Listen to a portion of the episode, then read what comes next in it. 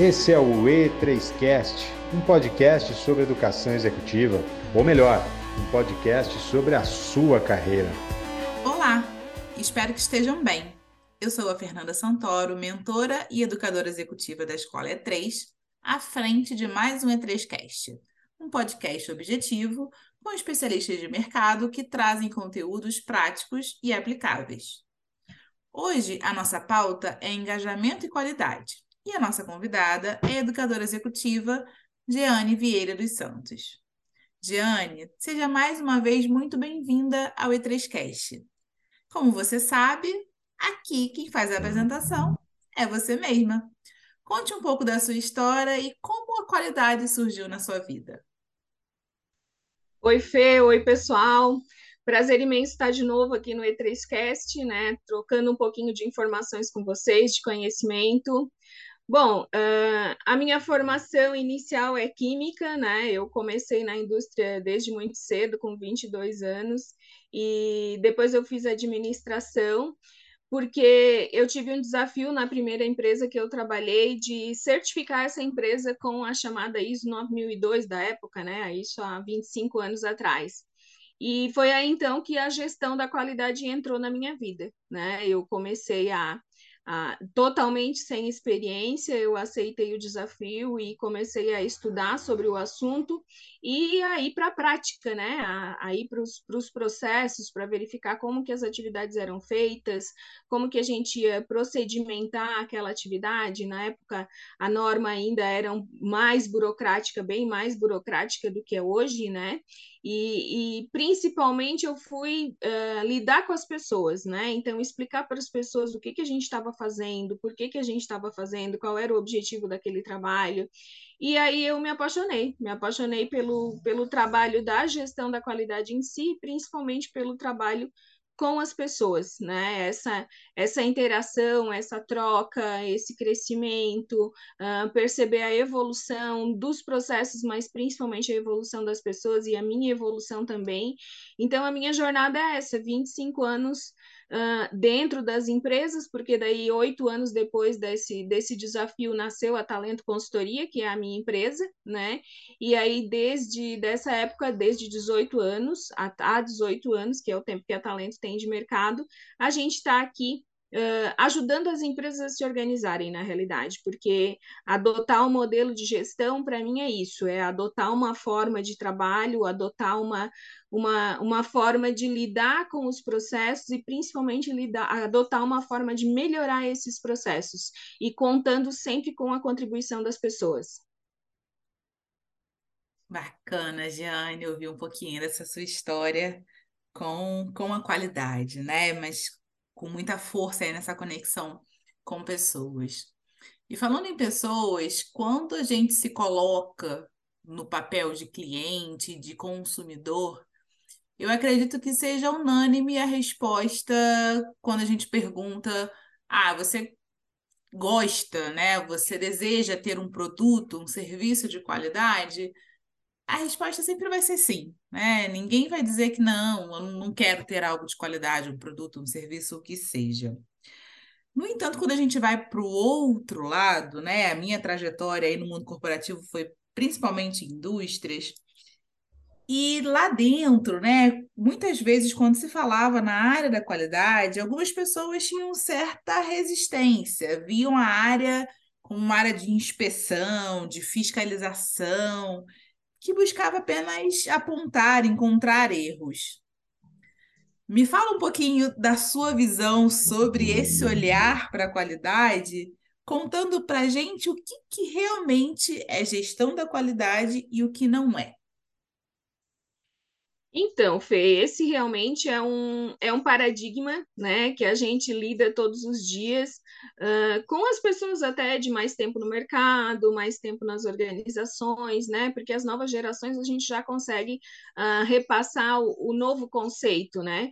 A gestão da qualidade realmente, quando ela nasceu, eu trabalho, a norma nasceu em 87, eu trabalho com a norma desde 94, e realmente, quando eu comecei a trabalhar com ela, ela tinha esse cunho burocrático, né? A palavra auditoria assusta muito as pessoas. Então, essa coisa de fiscalização, querendo ou não, eu sempre digo que é, porque quando a gente vai auditar, a gente vai ver até que ponto as, as atividades e os processos estão sendo executados da forma em que foram, né? Que foi estabelecido e que, consequentemente, deverá ser a mais correta né? Mas hoje, com, com, com o passar do tempo, eu, eu tive muitos desafios com as pessoas e por isso busquei todo muito conhecimento nessa área, com filosofia clínica, com gestão de pessoas, com coaching, enfim, agora é com a E3, né? Com, com a nossa formação.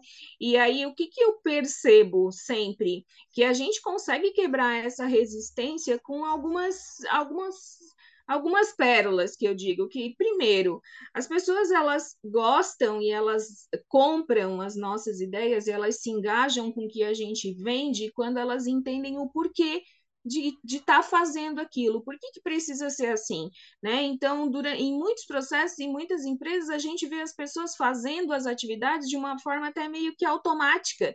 E quando tu pergunta para elas por que, que elas estão fazendo assim, por que, que tem que ser desse jeito, vem muito o não sei ou sempre foi feito assim. Então, eu entendo que a partir do momento que o gestor, o líder, ele explica por que, que tem que fazer daquele jeito e, principalmente, tá, qual é a consequência de não sair da forma correta, as pessoas elas entendem mais sobre a gestão da qualidade, né? A importância do processo ser bem feito, a, a importância do processo estar dentro dos padrões, por que, que tem padrões, né? Uma outra forma é, da gente quebrar essa resistência é incluir as pessoas dentro da atividade, dentro do processo, então, da descrição do procedimento, tu acha que tem que ser assim, tu acha que tem que ser assado, qual a melhor maneira que tu vê de trabalhar, aí se acontece algum erro, chamar essas pessoas para ajudar a gente a resolver esses problemas, porque aí a gente cria nas pessoas um sentimento de dono, sabe? Então ela vai saber o objetivo do processo e ela vai saber que ela contribuiu para que aquilo fosse descrito daquela forma. Então, por que não fazer? Então, eu acredito assim que com essas dicas a gente consegue uh, uh, acabar, mas de repente não acabar, mas pelo menos uh, minimizar os efeitos da resistência, né? Então, fazendo com que as pessoas participem dos processos, fazendo com que as pessoas entendam os objetivos e o porquê fazer daquela forma, né? E aí então ela cria esse sentimento de dono e ela contribui. Mas é realmente um desafio. Em todo cliente novo que a gente chega, a gente tem esse desafio e não só na gestão da qualidade, né? Porque para todo mundo entender, a gestão da qualidade ela não é um pedacinho dela, da empresa, ela é toda a empresa, né? Então a gestão da qualidade é a forma como a empresa trabalha. Não existe gestão da qualidade e a gestão da empresa, a forma como fazer as atividades. Não, existe uma coisa só que a gente chama de gestão da qualidade. Então eu acredito que com essas com essas uh, essas dicas essa maneira de trabalhar, a gente consegue quebrar um pouco desse paradigma, dessa resistência. Bem interessante você trazer esse olhar né, sobre o que é a gestão da qualidade, colocando que é a forma como a empresa trabalha, me lembrou muito aí do que, que é inovação, por exemplo, né? Que não é, é, Muitas pessoas atribuem inovação a uma área específica, a um setor específico, mas isso tem muito a ver com a cultura da empresa. E quando você traz que a gestão da qualidade é a forma que a empresa trabalha, você traz que sim, né? Existe uma área da, responsável pela qualidade, uma equipe responsável pela qualidade, mas todas as pessoas na empresa precisam ter esse olhar, esse cuidado efetivo com a qualidade, né? Exatamente. A gestão da qualidade.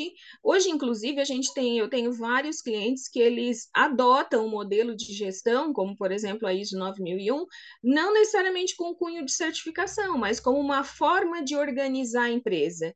Então, se eu quero organizar a minha forma, a minha empresa conforme aquele método, conforme aquele modelo, são todos os processos. Então, gestão da qualidade, inclusive, existe muito a, a confusão entre gestão da qualidade qualidade e controle da qualidade, né? Então, o controle da qualidade é aquele setor que vai fazer especificamente o controle da qualidade do produto ou do serviço que a empresa está oferecendo. A gestão da qualidade, não. O nome gestão, ele é muito mais amplo, né? Então, eu aplico a gestão da qualidade desde o contato, a prospecção do cliente, até o pós-venda que eu vou fazer com o cliente depois que ele recebe o meu produto ou o meu serviço. Então, é, gestão da qualidade é muito mais amplo, né? E existe essa, essa confusão. E aí, é dessa forma que a gente consegue uh, explicar para as pessoas e fazer as pessoas, inclusive, uh, quando eu falo pessoas, eu incluo principalmente os empresários, os líderes, né? Para se atentar ao fato de que gestão da qualidade é a empresa inteira. É um modelo que tu adota para fazer com que os teus processos funcionem, consequentemente, teu cliente esteja satisfeito.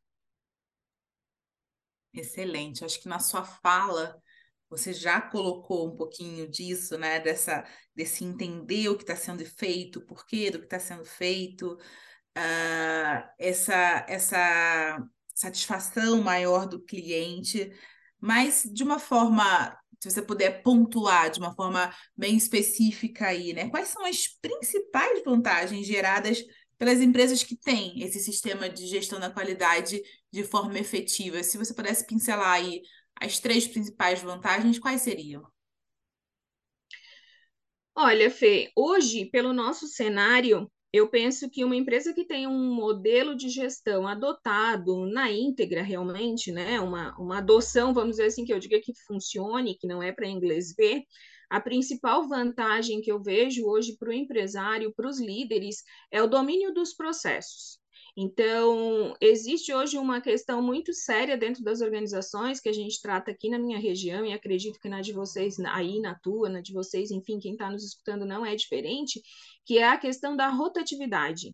Então, muitos processos hoje, eles estão na mão de algumas pessoas. Essas pessoas, elas saem da empresa, e a gente vê muito assim, ó, olha, o que isso que tu precisa era fulano que fazia e fulano não tá mais na empresa. Ou até não tá, mas não não tá mais na empresa, mas o fulano tá de férias, daí ninguém mais faz, sabe? Então, o domínio da tua empresa, ele é conseguido com um bom modelo de gestão implantado, realmente uma gestão da qualidade que funcione. Então, eu penso que essa é a principal vantagem. A segunda, quando tu tens um bom sistema de gestão implantado, tu consegue identificar os pontos fracos da tua empresa. Onde é que eu posso melhorar? Como tu citou, né? Onde é que eu preciso inovar?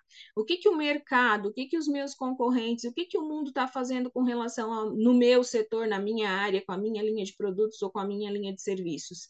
Então, se eu tenho um sistema de gestão estruturado, eu consigo identificar os meus pontos fracos. E aí eu consigo fazer o que né, toda empresa precisa fazer, que é melhorar continuamente. Então, a melhoria contínua é um segundo ponto primordial né, de benefício de uma empresa que adota um sistema de gestão. E o terceiro, que não é menos importante, que também para mim é fundamental, é o engajamento da equipe, né? Quando tu tem um sistema montado, um sistema, as pessoas de novo sabem por que que fazem, sabem a hora que tem que acionar e ajudar a resolver um problema, consequentemente, elas vão se sentir mais satisfeitas no ambiente de trabalho, elas vão conseguir dizer, é isso que eu quero fazer, não é isso que eu quero fazer, porque tem muitos, a gente vê muitos profissionais perdidos, sabe? Que não não conseguem, não identificam na empresa que trabalham uh, os objetivos da sua área, os objetivos da sua função, de que forma que ele pode ajudar, de que forma que ele vai crescer. E aí qualquer cenourinha um pouco mais uh, laranjadinha que veja, no, que ele veja no mercado, que ele consiga enxergar no mercado, ele sai da empresa. Então eu pontuo essas três, essas três partes o domínio da empresa por parte da liderança dos empresários, a oportunidade, oportunidade de estar melhorando continuamente, fundamental também. E um terceiro ponto que seriam as pessoas ter equipe engajada, ter equipe que trabalha junto para dar resultado e se eventualmente o resultado não vem, vai também conseguir ajudar a empresa a tomar ações, a verificar por que, que não deu e de que forma que a gente vai alcançar esse resultado. Bacana, Jeane. Então, nessas três vantagens você trouxe, né, o domínio dos processos, a questão das oportunidades, o engajamento da equipe, né, que uma vez que tem um conhecimento maior, se conecta maior, tem um interesse é, é, aumentado em continuar fazendo parte daquele ambiente. E engajamento é justamente a pauta desse nosso E3Cast, engajamento e qualidade como pessoas engajadas contribuem para um sistema de gestão da qualidade mais efetivo? Então, Fê, esse é, esse é o resumo da minha fala, né? Esses 25 anos dentro das organizações, eu vi assim, eu vejo, não eu vi, infelizmente eu não vi, né? Não é passado, eu ainda vejo pessoas descontentes, né? Ou pessoas que fazem que me dizem assim, Gênia, eu tô aqui para fazer o feijão com arroz. Eu, eu fui contratada para fazer isso e, e eu não vou fazer nada mais porque eu não sou paga por isso, enfim. Pessoas que não se encontraram ainda. E esse perfil de pessoas, as, as, as empresas, elas não precisam. As empresas hoje precisam de pessoas com perfil engajado. E aí, o que, que é o perfil engajado, né? A gente estudou muito isso lá na escola. Quando eu faço o, o feijão com arroz, eu estou somente comprometido com aquela minha função. Né? Então, ah, eu costumo dizer, eu, eu tenho um exemplo dessa semana que eu estou trabalhando numa empresa, numa cooperativa, e aí eu citei, o cara ele foi contratado para fechar os sacos de arroz, e ele faz isso o dia inteiro. Querendo ou não, ele está comprometido com a função dele, ele faz certa o, o, o fechamento dos sacos de arroz. Mas o engajamento seria o que mais que ele pode fazer além de fechar os sacos de arroz? Né? O que, que essa pessoa pode contribuir? Porque ela tem um potencial, né? Um potencial que nem sempre a função que ela, que ela executa consegue fazer com que ela consiga mostrar. Então, a pessoa engajada é aquela pessoa que vai além do comprometimento né, que vai conseguir participar do seu processo, que vai dar a sua opinião, que vai falar sobre os problemas do seu setor, né, porque é ela quem domina, é quem está na operação que domina a solução dos problemas.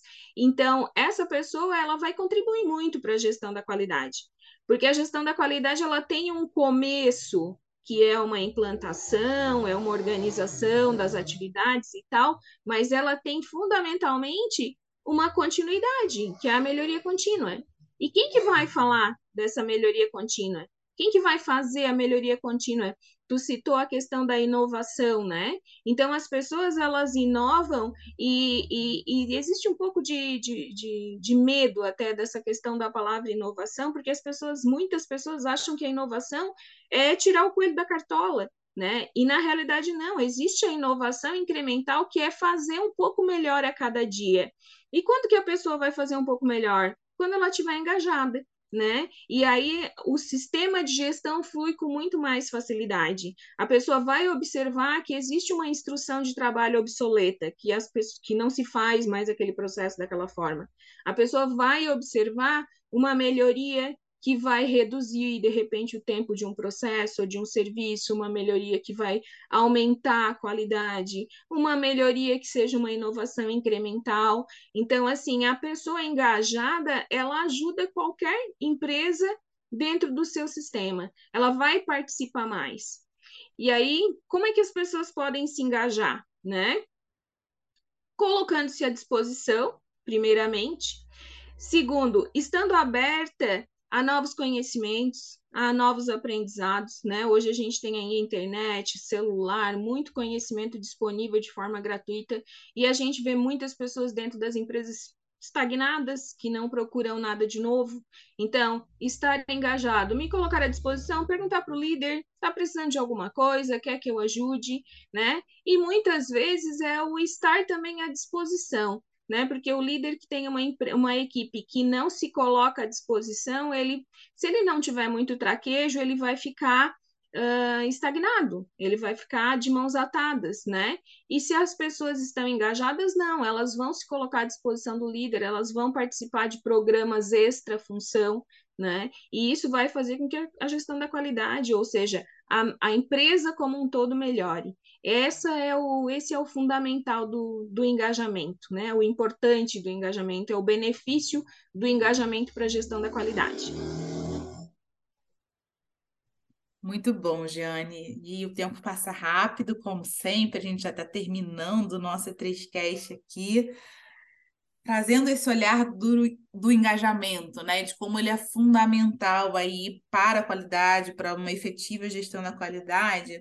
Queria que você compartilhasse é, uma dica para empresas que querem né, promover o aumento desse engajamento dos seus colaboradores. Você falou o quanto que ele é importante, o que, que as pessoas podem fazer ali né, para ter mais engajamento, colocando-se à disposição, estando abertos a novos conhecimentos, e do ponto de vista das empresas, o que, que pode ser feito?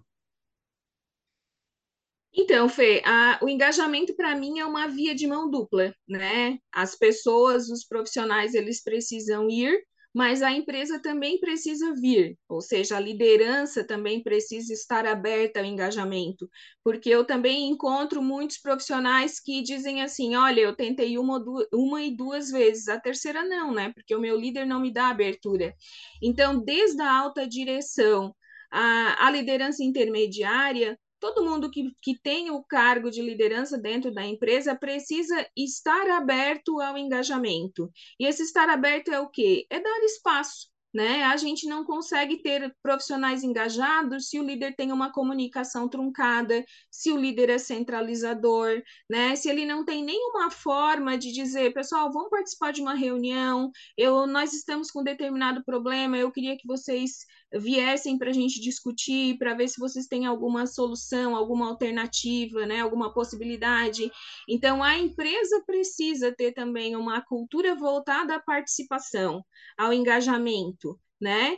É, falamos essa semana ainda de líderes que, por exemplo, têm dificuldade de sentar na sua cadeira, na sua, ficar na sua mesa, planejando, né, pensando em solução de problemas, pensando em inovação para os seus processos, porque muitas pessoas acham que ficar sentado, parado, é não estar trabalhando, né? Então, os líderes, muitos líderes têm essa visão. Se eu tenho essa visão, eu faço o quê? Eu passo isso para minha equipe. Então, o, a pessoa vai ficar, uh, não vai se sentir à vontade de parar de repente um pouquinho a sua máquina para ir dar uma sugestão ou para se colocar à disposição, porque o chefe vai achar que ela não está fazendo nada, entendeu? Ou que ela não está trabalhando. Então, a empresa deve principalmente contribuir com o ambiente, um ambiente propício ao engajamento. Isso é fundamental. Giane, muito obrigada por compartilhar tanto conhecimento. Muito obrigada por sua contribuição nesse nosso podcast. Foi excelente, foi uma aula aqui sobre qualidade, sobre engajamento, em como realmente mobilizar pessoas para ter esse sistema, né? uma, uma efetiva gestão da qualidade como parte da cultura da empresa. Mais uma vez, obrigada. Obrigada, Fê. Eu que agradeço. Estamos juntos é 3Cast, um podcast semanal com conteúdo prático e aplicável da Escola de Gente Real. Muito obrigada e até a próxima!